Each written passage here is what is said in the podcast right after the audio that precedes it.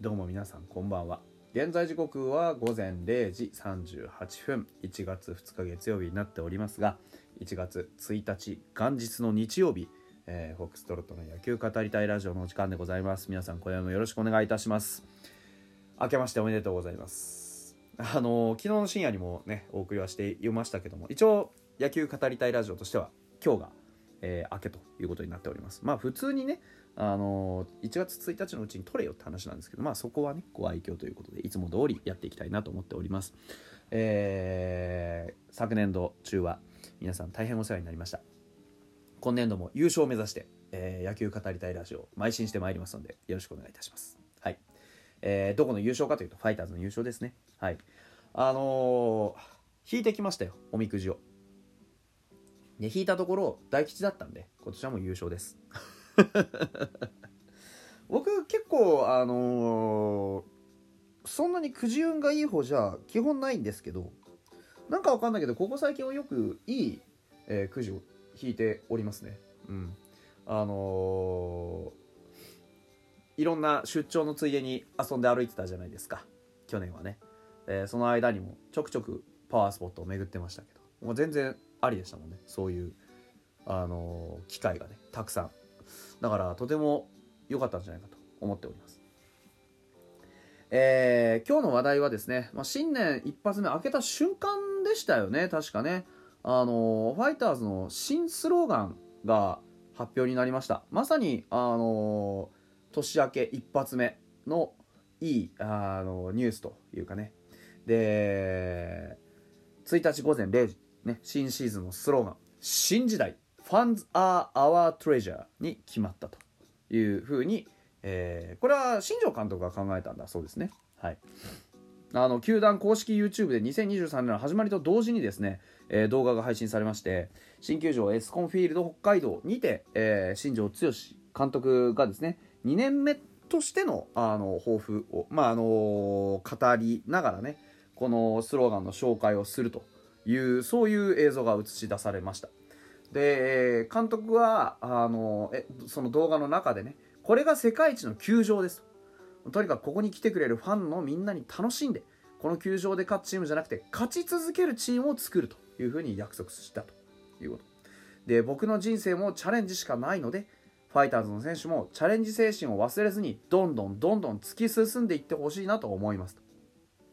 で会場のファンのみんなのためにもこの球場で優勝を見せたいな新しい風を吹かせたいな。新しい時代を作るのはファイターズしかない、ね、優勝を誓って結んだと。本当にあの何て言うんでしょう。新しいっていうことがすごくテーマだと思うんですよ。だってそうでしょ。まず新球場。そして新しく生まれ変わったチーム。新しい戦力、ね、何もかも新しくなってくるわけですよ。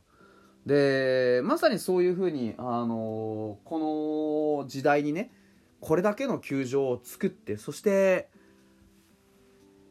そこで野球ができるっていうこと？そのものがまずすごいじゃないですか。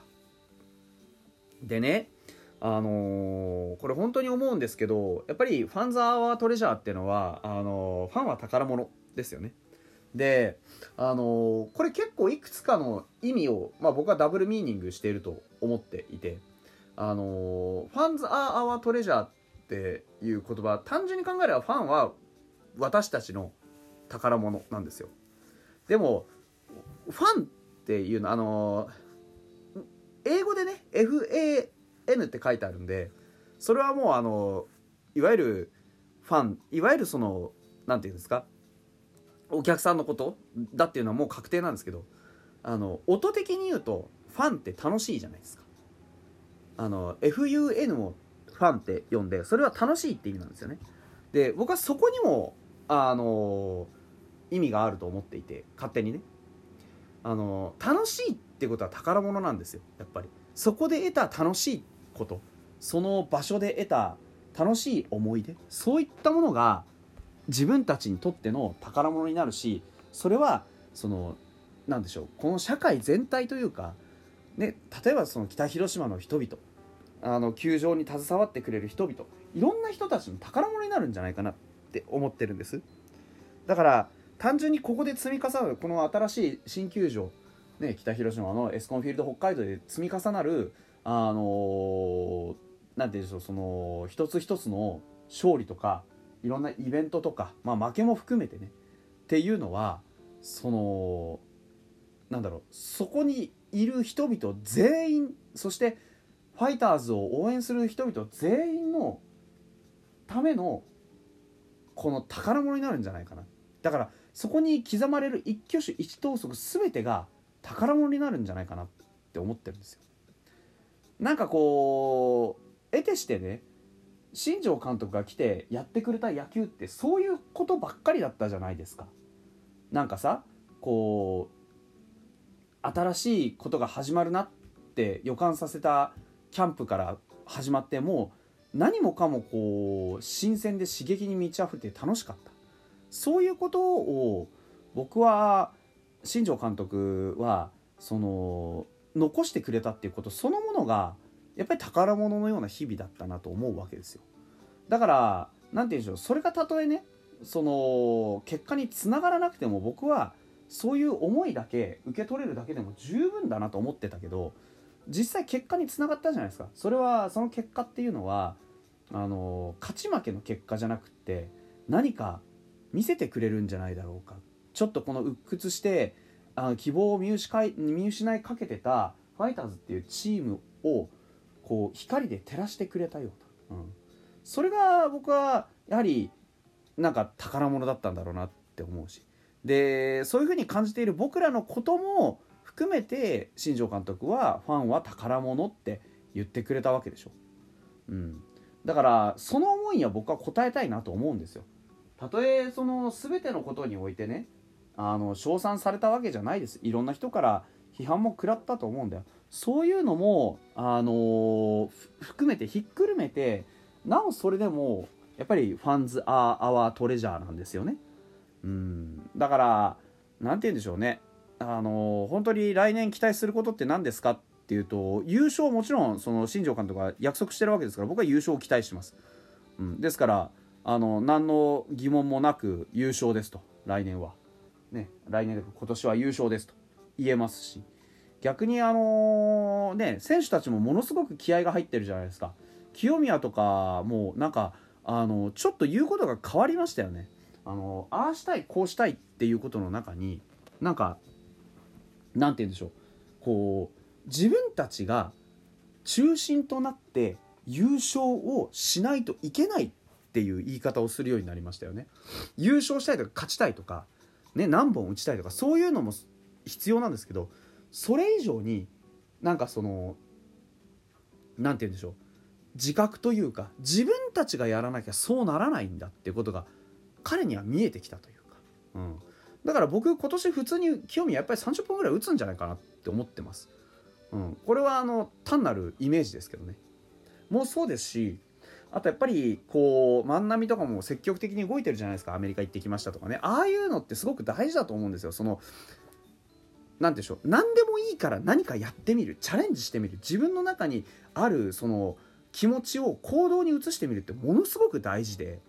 だからこそその行動をちゃんと取っている清宮とか、ね、清宮なんてその積極的に喋ってるじゃないですか。いろんなメディアの取材に答えてエスコンでポーズ撮ってみたりする写真出回ってますけど。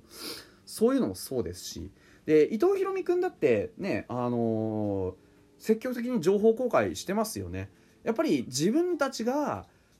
目立っていってなんぼというか。で極めつけは新庄監督がそのマスコミの人たちにねスターを作るのは君たちなんだよって。君たちがそうやって取り扱ってくれるから露出させてくれるからそこにスターってのは生まれるんだと。うまく作ってやってくれよって。本当に真実じゃないですか。だから監督今年オフの仕事ってほとんど断ってるんですよね。でその代わりいろんな選手まあ杉谷とかもそうですけどファイターズに関わってくれたいろんな選手があのファイターズのことを外に出してくれてる。金子千尋もそうじゃないですか。ファイターズでねああやって今度コーチになりますっていう話もそうですけどいろんなこと話し始めたでしょ。でいろんなことをこう外に持ち出し始めた。これすごくいいことだと思っていて。だってプロ野球じゃないですか。興行じゃないですか。で絶対に必要じゃないですか。そういう要素。見せる。いかに見てもらうか。自分たちがどんだけ職人としてねそのいい技術を持って野球をしたとしても見てもらう人がいなかったらおまんまの食い上げなんですよ。そこに意識がいくかどうかなんですよね。勝ては見に来てくれるって僕はこれ傲慢だと思っていて強いから見に行くんじゃないんですよ。そこに見たいと思わせるストーリー物語あるから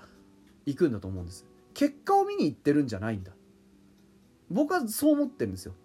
結果を見に行ってるんじゃなくてそこにあるストーリーを共有しに行くのが僕は野球の醍醐味だと思ってだからそういうのの究極系が皆さん甲子園じゃないですか。僕は今の甲子園のストーリーをあんまりよくは思ってないうちの一人ですけどあの甲子園にものすごく夢と希望を抱いている人たちもいるわけでそれって何でって言ったら勝ち負けが見たいんじゃないでしょ。そこにいて頑張ってる人たちの思いとかストーリーとかそういうものが見たいでしょ。だから僕はこの新庄監督率いる新しいファイターズが持っている思いとかストーリーとかその中の一員でいたいなって思ってる。そういう感情とかそういうものの共有が多分新しい時代の野球の在り方になっていくんじゃないかなと思っている。だからそういうドラマチックなものをね見せてくれる新時代の新しい野球の価値観新しい物語の作り方そういったものをぜひこの新年一発目に話題として持っていきたいなというふうに思いました。また明日です。